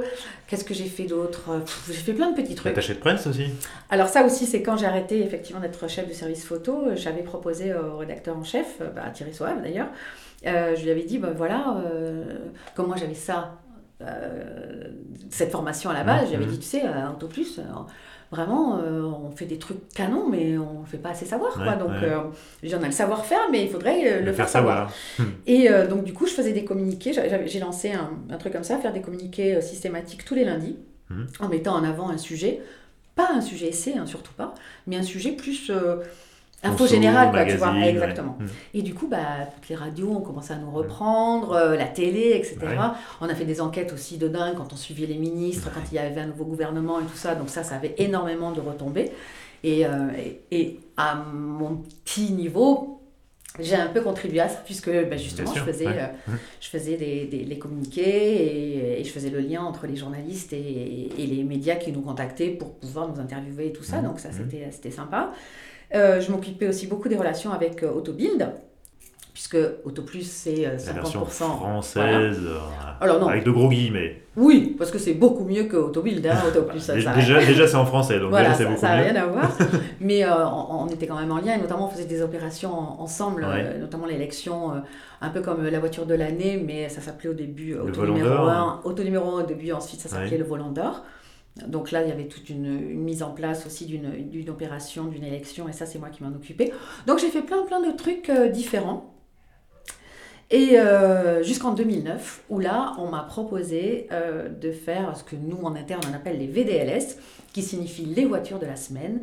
Et là, j'entrais dans une nouvelle galaxie, c'est-à-dire que là, j'allais parler des voitures qui n'existaient pas encore. Hmm. Et quand on m'a proposé ça, j'ai dit Ah, t'es sûr? Oui, ouais, ouais, je pense que tu peux le faire. Euh, bah, ok. Et donc là encore, j'ai appris un nouveau métier, parce que moi, les voitures euh, de tous les jours, bah. mm, Et en plus, celles qui n'existent pas, euh, je me suis dit, mais jamais je vais y arriver.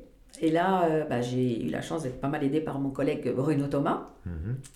qui m'a appris beaucoup de choses, et puis, et puis surtout par la confiance qu'on m'a accordée euh, sur ce truc-là, parce que c'est une rubrique assez importante dans le journal.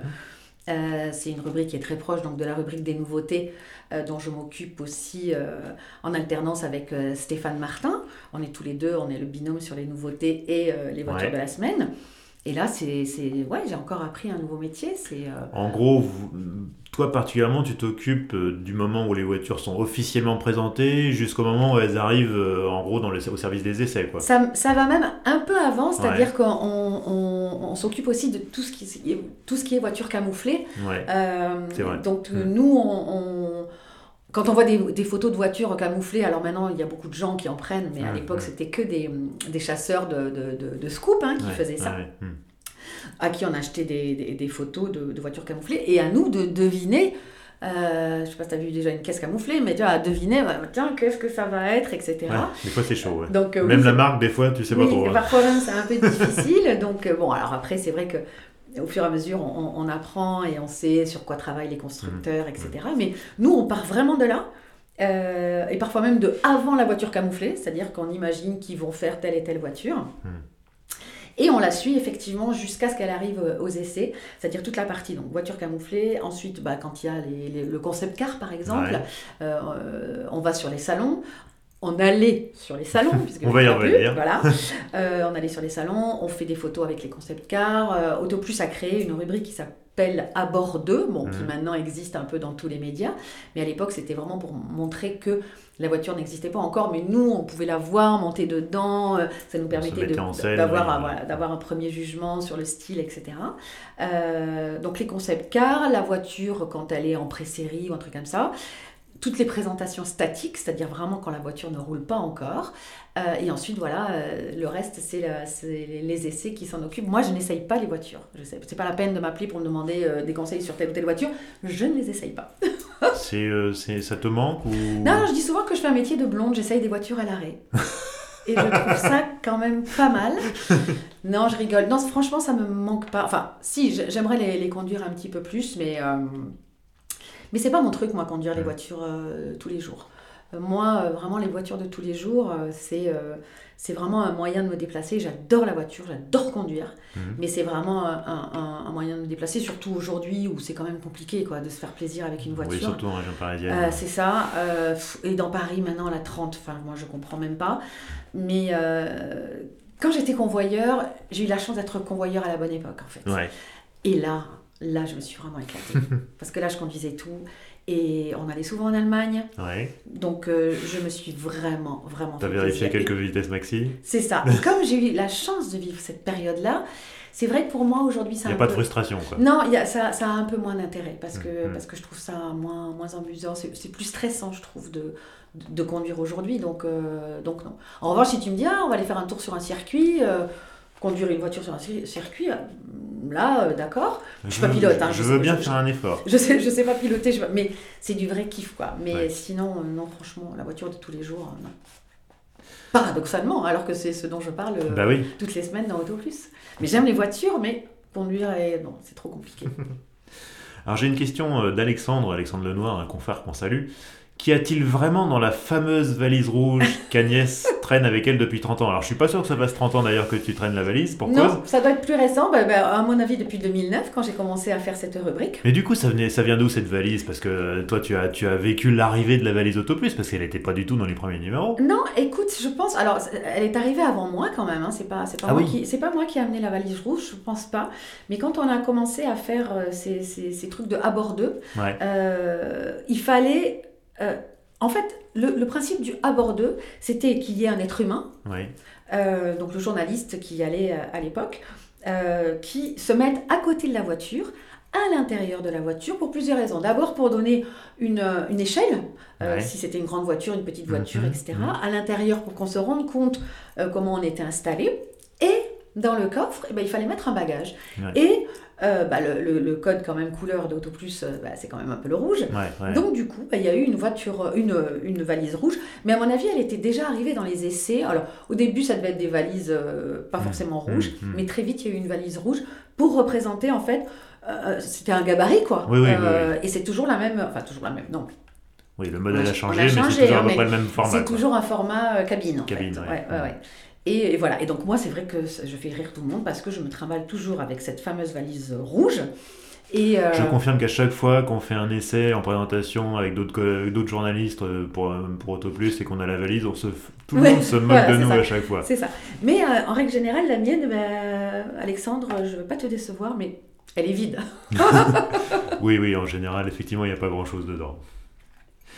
Alors Agnès, on parlait tout à l'heure des salons, tu as couvert à peu près tous les salons automobiles en Europe, en Amérique, en Asie. Oui. Est-ce que tu as un petit préféré? Alors, euh, pour travailler, sans aucun doute, euh, Genève Mhm. et Los Angeles. En fait, euh, ce sont des, des salons, euh, c'est assez petit en Ouais, surface. C'est vrai. Euh, et, euh, et du coup, tout est réuni, tout est rassemblé. Il faut savoir que quand on couvre, quand, quand on couvrait un salon, c'est quand même super fatigant. Mm. Euh, parce que bah, même les journées presse, les journées presse sont de moins en moins aussi des journées presse, il y a de plus en plus de monde. On court beaucoup, il se passe beaucoup de choses. Mm. Euh, donc quand en plus on doit faire des kilomètres comme c'était le cas au salon de Francfort, qui est pour moi le, Le pire, pire, le oui. pire, le pire, parce que ça en fait, on, on- je sais pas combien de, de- de dizaines de kilomètres on faisait là-bas. Euh, donc voilà, il y a vraiment une échelle humaine au salon de Genève et, et- et au salon de Los Angeles. Mm. Et le salon de Los Angeles, on a vraiment l'impression que c'est un salon de province. Ouais, c'est vrai, vraiment, c'est vrai. vraiment sympa. Mm. Et, euh, et puis bon, c'est pas, pas moche comme endroit. euh, Oui, voilà. c'est vrai qu'il y a pire endroit pour travailler. Voilà, c'est en novembre, mais il fait quand même toujours beau, Oui. donc c'est cool aussi. Bref. Euh, après, non, c'est tout. J'ai eu la chance d'aller euh, au salon à Shanghai, euh, Ouais. à Pékin, mais là c'est pareil, hein, c'est euh, énorme, énorme. Ouais. C'est comme Francfort presque, donc euh, c'est très compliqué. C'est- Noir de alors, monde. mais bruyantissime Ouais. surtout c'est tous les stands il y a des musiques à fond enfin c'est des musiques comme dans les boîtes de nuit mais sauf que chaque stand a sa musique comme dans une boîte de nuit donc c'est des trucs euh, tu deviens dingue enfin moi les fois où je l'ai fait c'était comme ça euh, Détroit c'est fantastique salon de Détroit Ouais. alors ça pareil euh, une ville euh, bah, morte il y a rien Oui. euh, vide, euh, les rues, des avenues immenses. Enfin, moi je l'ai fait deux fois, je crois. Des avenues immenses, il n'y a personne. Et puis, et puis ce petit salon génial avec une ambiance pareil, ça fait très salon. Euh, de province, euh, mais il n'y a rien de péjoratif, hein, au contraire, c'est que c'est petit, mais il y a tout qui réunit, Mm, euh, mm. les gens sont cool, on, on prend son temps, et c'est un beau salon en plus euh, Détroit, et puis on est quand même dans, dans le monde de l'automobile hein, à Ah Détroit, donc euh, même s'il n'y a plus rien, mais c'est voilà, non, c'est c'est ouais. C'est les petits salons en fait, ouais. Euh, Détroit, Genève et Los Angeles. Une autre question de Pierre Desjardins. La fin des salons automobiles, bénédiction ou malédiction? Non, moi je trouve ça très triste en fait. Ouais. Euh, parce que euh, bah, déjà nous pour, euh, pour travailler c'est quand même bien pratique puisque beaucoup Bah oui. de nouveautés sont réunies dans un même endroit. Ouais, tu gagnes du temps, c'est sûr. Voilà, donc ça c'est quand même pas mal. Et puis ce sont des rendez-vous dans l'année qui aussi conditionnent le travail des constructeurs parce que Mm. ils, ont, ils avaient une échéance donc Oui. pour sortir des nouveautés. Donc nous aussi, là c'est vraiment notre travail, ça nous permet de savoir à peu près quand vont arriver les voitures parce qu'on se dit ah mais tiens ça là ils vont peut-être la sortir pour le salon de Genève, tiens ça là ils vont peut-être la sortir au moment du mondial, tiens ça là ils vont la sortir Mm.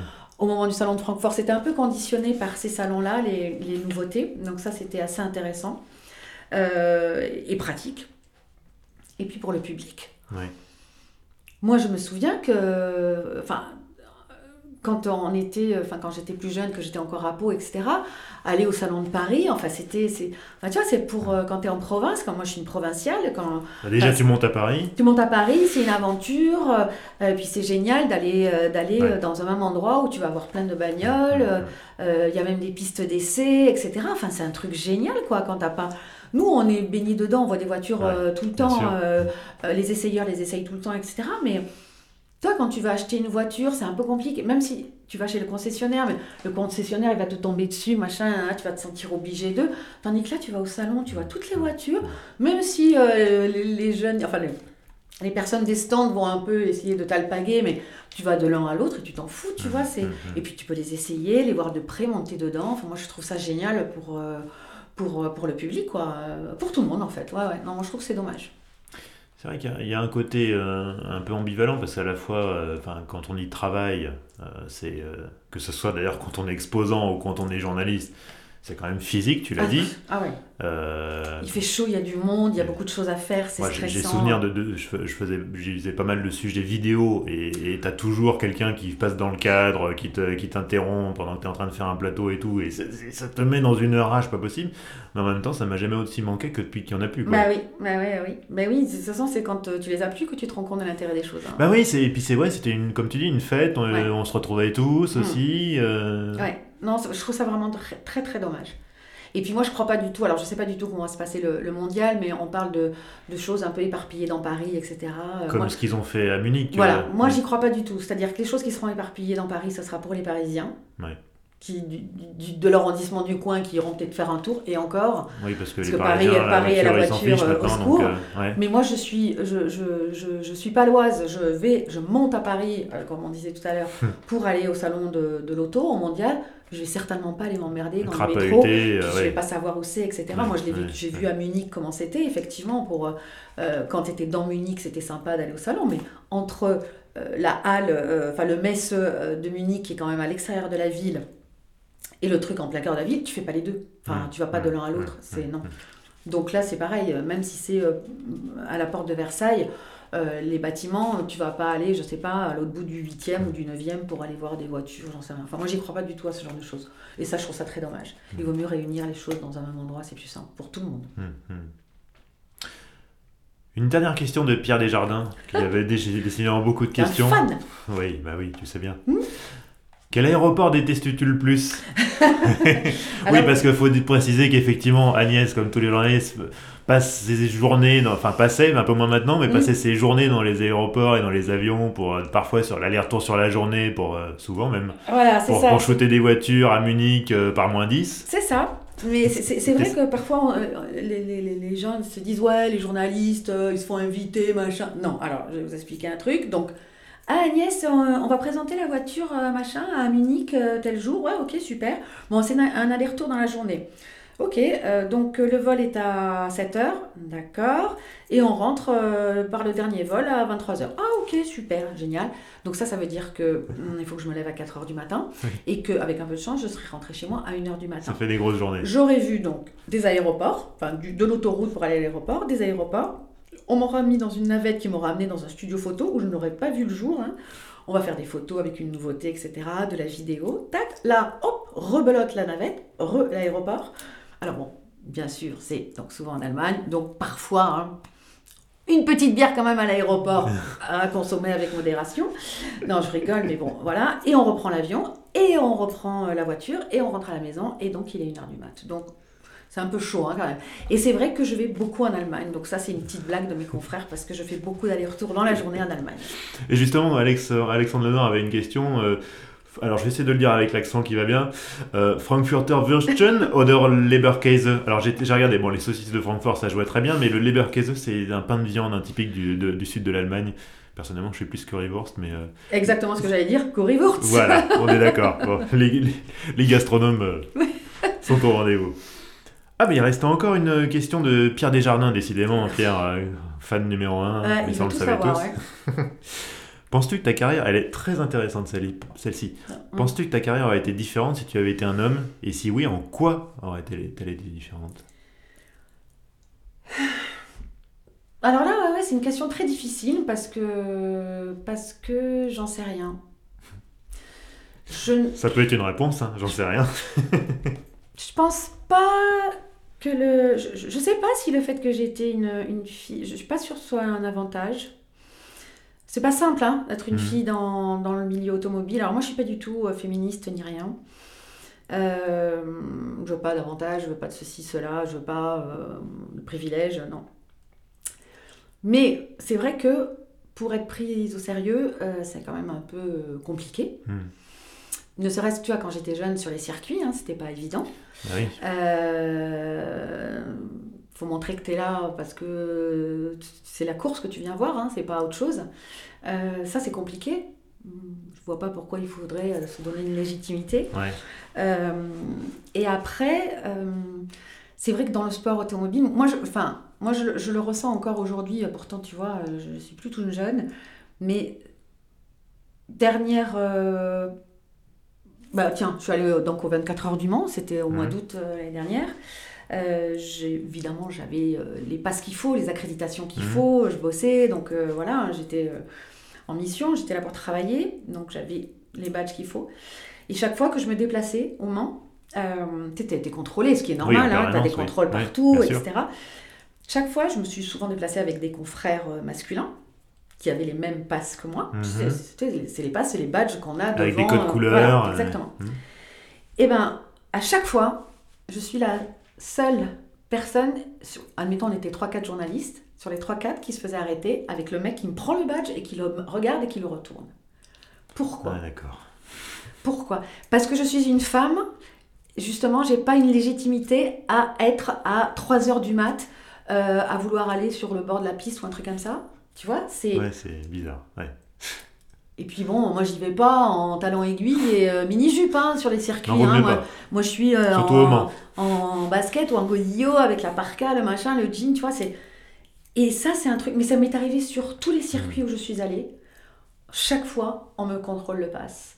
Je vais passer au même endroit que, que des, les- des hommes journalistes avec le même pass et c'est le mien qu'on va contrôler. Et ça, ça me rend dingue. Mm. Vraiment, ça me rend dingue parce que. Alors après, euh, je suis désolée, les mecs, s'ils sont abrutis, c'est comme ça, mais pourquoi euh, j'aurais pas. euh, voilà. Dans, l'inconscient collectif, une femme journaliste dans la presse auto et en plus dans le sport automobile, ça peut pas exister. Alors après, peut-être qu'il y en a qui le vivent pas comme moi, hein, euh, mais moi, je sais qu'à chaque fois, ça m'est arrivé et ça me rend dingue. Je, je supporte pas. Et je te dis, je suis pas, je suis pas féministe. Donc après, est-ce que ça a été un avantage pour moi d'être Ou un à- inconvénient. à Auto Plus? Non, je- égal. Franchement, je pense pas. Non, franchement, je pense pas. La- L'avantage que j'ai, c'est qu'on se souvient de moi, parce que souvent, quand on, on fait des présentations, euh, bah, Ah oui, il y a beaucoup, la seule fille euh, dans il y a un beaucoup, groupe beaucoup de 20 garçons, personnes, et je euh, suis ouais. la, souvent la- les trois quarts du temps la seule fille. Donc, euh, donc euh, c'est vrai que ça, c'est plutôt sympa, parce que du coup, on se souvient de mon prénom, et, et voilà, et puis euh, on se souvient de moi, et ça, c'est c'est un côté pratique. Mais sinon, sinon non. Alors, je termine ces podcasts euh, habituellement par quatre questions rituelles. Tu es prête? Est-ce que tu fréquentes les sites d'annonces automobiles? Non, Du tout? non.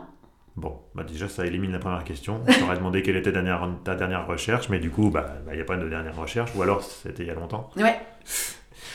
Ton meilleur souvenir de road trip? Ah bah, bah, New York. Ah ouais.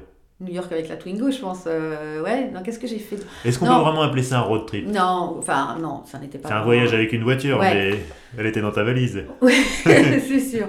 Euh, qu'est-ce que j'ai fait? Non, mais non. euh, T'es pas branché road trip? Non, franchement, non. Bah New York en Twingo alors. Bah ouais, ouais, ouais. Non, mais j'ai fait des trucs vachement sympas euh, grâce à mon métier. J'en ai fait plein.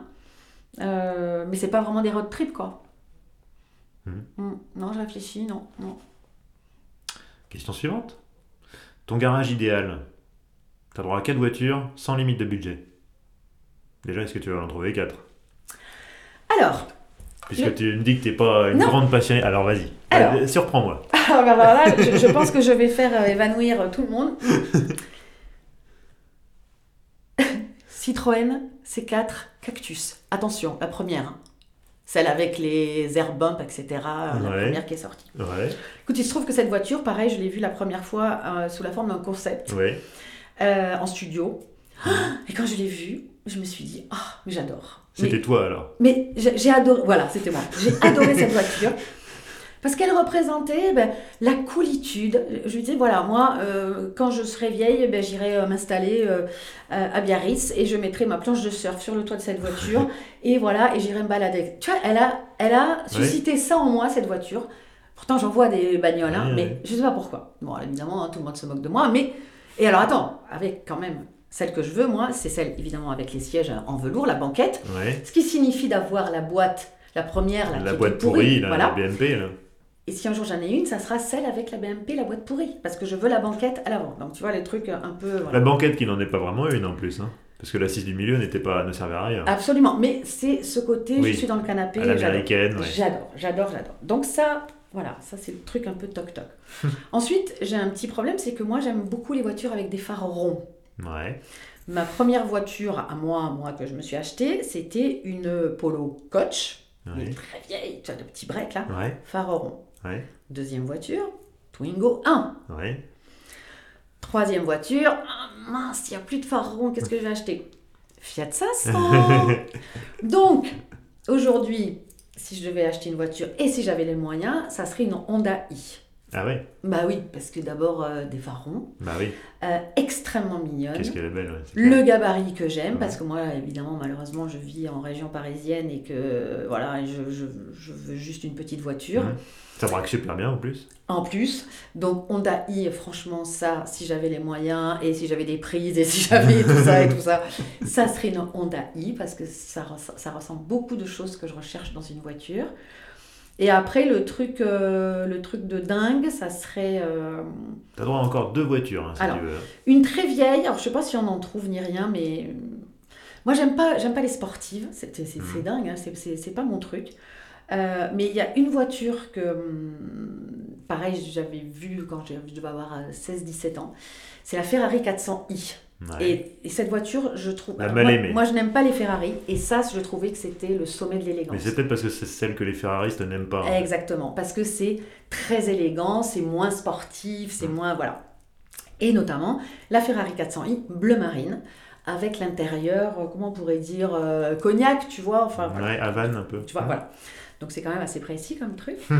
Euh, mais je sais pas si ça roule encore, ce genre de truc. Et sinon, euh, voiture rêvée, rêvée, rêvée. euh, Alors je sais que j'aime, j'ai- j'ai- il y a une caisse que j'aime vraiment beaucoup. Alors, voilà, je te dis juste avant que j'aime pas les sportives, euh, n'importe quoi. Là pareil, c'est des coups de cœur. C'est l'Audi R8. L'Audi R8, Ouais. ça c'est un truc, voilà. Moi en fait ce que j'aime La bien, première c'est- ou la deuxième? Alors la première. Ouais. Moi, ce que j'aime bien, c'est quand il n'y a pas un côté ostentatoire. Tu vois que. Il y a le côté. Tu vois, j'aime bien aussi les, les, les breaks Audi, euh, euh, mais qui ont, qui ont je ne sais combien de Ouais, chevaux. de- RS4, RS6. Voilà, ouais. tu vois, j'aime bien ce côté. J'ai pas l'air comme ça. Un peu slipper. J'ai pas l'air comme ça, mais j'aime bien. Et, et un peu la même manière. Mais bon, là, il y a un côté. Oui, la R8, qui- ça passe pas inaperçu. Voilà, mais je, je, je trouve ça sublime. Et, ou encore, tu vois, une, une Aston Martin. Parce qu'une Aston Martin, tu roules, alors laquelle me demande pas, mais c'est le principe de l'Aston Mm. Martin, c'est que c'est une voiture, euh, bon, surtout les anciennes, hein, mais même dans les récentes, qui est quand même assez belle. Mhm. Ouais, Tu plus, roules. plus cassé même. Tu roules normalement, ça fait pas forcément du bruit. Et tu as envie d'envoyer, et là tu as un son, une musique. Ah, J'ai eu la chance de, de, de, de- faire un sujet une fois avec Paul Belmondo, justement. On, on faisait les plus belles voitures du monde. Et on, on était allé chez Aston Martin euh, en Angleterre. Et euh, on a roulé donc, euh, sur les routes anglaises avec, euh, avec euh, l'Aston qu'on avait. Et ce côté, je roule normalement, fait pas de bruit. Et j'envoie, et là, il y a un- une musique qui sort de dingue. Ça, j'adore. J'aime bien ce côté euh, un peu caché, tu vois, Mhm. du, du, du truc foufou. Voilà. Mais sinon, ouais, c'est. Voilà. On va encore, on va encore, je, je sais que j'ai encore des gens qui vont se plaindre parce qu'il y a, je sais pas combien de voitures tu as citées là, mais plus que 4. Mais c'est pas grave. c'est pas grave. Vous, rose pété, rose pété si vous voulez. hein, je vous connais de toute manière, donc euh, voilà. Dernière question, et potentiellement la plus dure. Si tu ne devais conduire qu'une seule voiture jusqu'à la fin de tes jours, qu'est-ce que ça serait Ouais, c'est Ah, dur. c'est dur, ça. hein, Ouais, ouais. Mm. Elle est un peu perverse, j'aime bien celle-là. Mm. Parce que est-ce que tu te dis. Alors, j'y vais à fond, je prends la- vraiment la voiture la plus folle, et tant pis si euh, je me casse les fesses dedans ou quoi Ouais, c'est ça. Ou Est-ce- euh, qu'il que j'essaie que- de, trouver le truc qui fait un peu Non, tout mais est-ce que je la. Est-ce que je, je, je- Tu sais, moi, j'ai la piqûre auto plus quand même. Donc, est-ce que je raisonne en coût, en fiabilité, en etc., etc., etc., en raisonnable, en machin Bah oui. Parce que si jusqu'à la fin de ma vie, alors je sais pas, ça peut être demain la fin de ma vie, mais ça peut être aussi dans 30 ans, donc euh, voilà. On te le souhaite en tout Euh, cas. voilà, euh, mais bon, s'évanouir. Hein. Mais je pense que ça serait là, ces quatre cactus. Hein. Non, mais je suis. D'accord. Voilà. Ok. Non mais écoute, euh, moi, moi je ne juge pas. hein, Je, je suis, je suis pas du tout dans le jugement. euh, Confortable, hein, le canapé devant là, confortable. ouais, tu les vois. suspensions à but hydraulique progressive. Tu vois Trop bien, trop bien. Non, non, c'est quatre cactus. Mais la première, hein, pas l'autre, hein, pas celle qui s'appelle pas comme ça d'ailleurs. C'est Oui, quatre, oui, oui, oui. ouais, non, la vraie. Eh ben Agnès, euh, merci. J'étais très bavarde, hein. Hmm, Deux heures? Non, non, une heure et demie. 1h20. Là j'ai 1h20 là. Et d'habitude? Pareil Oh, non, c'est en train de- en fait, c'est marrant parce qu'au départ j'étais plutôt parti sur des allez, formats d'une heure et puis souvent en fait je me rends compte que voilà, on a des Et tu recoupes pas euh, après? Ça dépend. Ouais. Ça dépend. Ça dépend. Mm. Où est-ce qu'on te retrouve sur les, les réseaux sociaux? Alors moi j'ai un- Instagram? Instagram. Ouais. euh, Twitter suis- un petit peu? Alors je, alors, je tweete euh, principalement pendant les week-ends de Grand Prix. Ouais. Alors, euh, je, je tweete, euh, c'est Agnès Lasbarère qui tweete, c'est pas Agnès Lasbarère d'Auto Plus, attention. D'accord. Euh, parce que, comme je dis toujours, ça n'engage que moi, parce que je suis assez, euh, je suis assez cash. C'est Mais, impulsive. Ouais, c'est vrai que j'aime bien, euh, j'aime bien commenter, entre guillemets, Oui. les grands prix de Formule 1, enfin donner mon ressenti des grands prix de Formule 1 en live. Ça peut être aussi les qualifs, hein, mais c'est, je trouve ça assez, assez sympa. Moi qui regarde un grand prix, c'est quand même un truc de dingue, parce que j'ai ma télé, Mhm.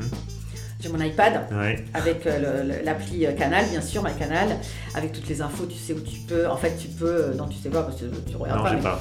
Tu peux avoir soit euh, toutes les, les, les- les classements, Ouais. tu choisis, tu sais, en fait, ton, ton truc, tu peux avoir des cams embarqués, Ouais. en fait, tu choisis ton truc. Donc, en fait, c'est un peu les datas que tu as sur ton iPad. J'ai euh, mon petit carnet que je remplis avec euh, mon stylo 4 couleurs euh, chaque Grand Prix, c'est-à-dire que je, je- je note tout ce qui se passe pendant le, le Grand Prix. Ah ouais. Oui, non, non, mais je suis bien atteinte. hein, voilà. et, euh, et voilà. Et, et- et je hurle, et je hurle. Et euh, quand il y a eu la, la- la victoire de, de Pierre Gasly, euh, mais j'étais debout, je hurlais. Euh, ma fille qui était euh, dans sa chambre est arrivée en se demandant euh, ce qui se se passait. passe? Et j'avais ma, j'avais ma, ma montre Apple qui prend les, les rythmes cardiaques. Et j'ai le cœur qui est monté, mais je sais plus à combien, à plus de 120, 130, 150, je sais plus combien. Ce fameux dernier tour, euh, la victoire de Gasly. Donc je suis quand même bien atteinte. Mais euh, voilà. Mais euh, donc euh, oui, euh, c'est euh, euh, Facebook, Twitter, donc principalement euh, pour les grands prix, et puis Instagram. Instagram, où il y a un peu de tout, mais c'est vrai que quand je regarde, je me dis ah oui, il y a un peu des voitures quand même. Voilà. Bon, je mettrai les liens euh, vers ces comptes-là dans la, dans la description de l'épisode. Et puis Agnès, euh, je te remercie infiniment. Bah, merci à toi, je suis très flattée. Ouais, faut pas, faut pas, vraiment faut pas. La preuve, euh, la preuve après j'invite euh, Pierre Desjardins, donc tu vois c'est vraiment pour dire, j'invite vraiment n'importe qui sur ce podcast. Non, mais je vais lui poser plein de questions. hein. Ah, J'espère bien, j'espère bien. Merci Agnès, à la Merci prochaine. à toi Vincent, merci. Bravo. Et voilà, merci d'avoir écouté ce 39e épisode d'Histoire d'Auto. J'espère qu'il vous a plu. Si c'est le cas et si vous découvrez ce podcast, bah bienvenue d'abord. Et puis ensuite, n'hésitez pas à vous abonner sur les plateformes de podcasting et sur YouTube. Laissez un commentaire aussi, 5 étoiles, un pouce bleu, ça aide aussi à faire remonter ce podcast dans les algorithmes, n'est-ce pas, de l'internet. Vous pouvez retrouver Histoire d'Auto sur Twitter, sur Facebook, sur Instagram. N'hésitez pas à me suivre là aussi. Si vous voulez me contacter, histoire d'auto au pluriel à gmail.com. Enfin, n'oubliez pas, Histoire d'auto, c'est un épisode tous les premiers et 15 du mois. A bientôt et bonne route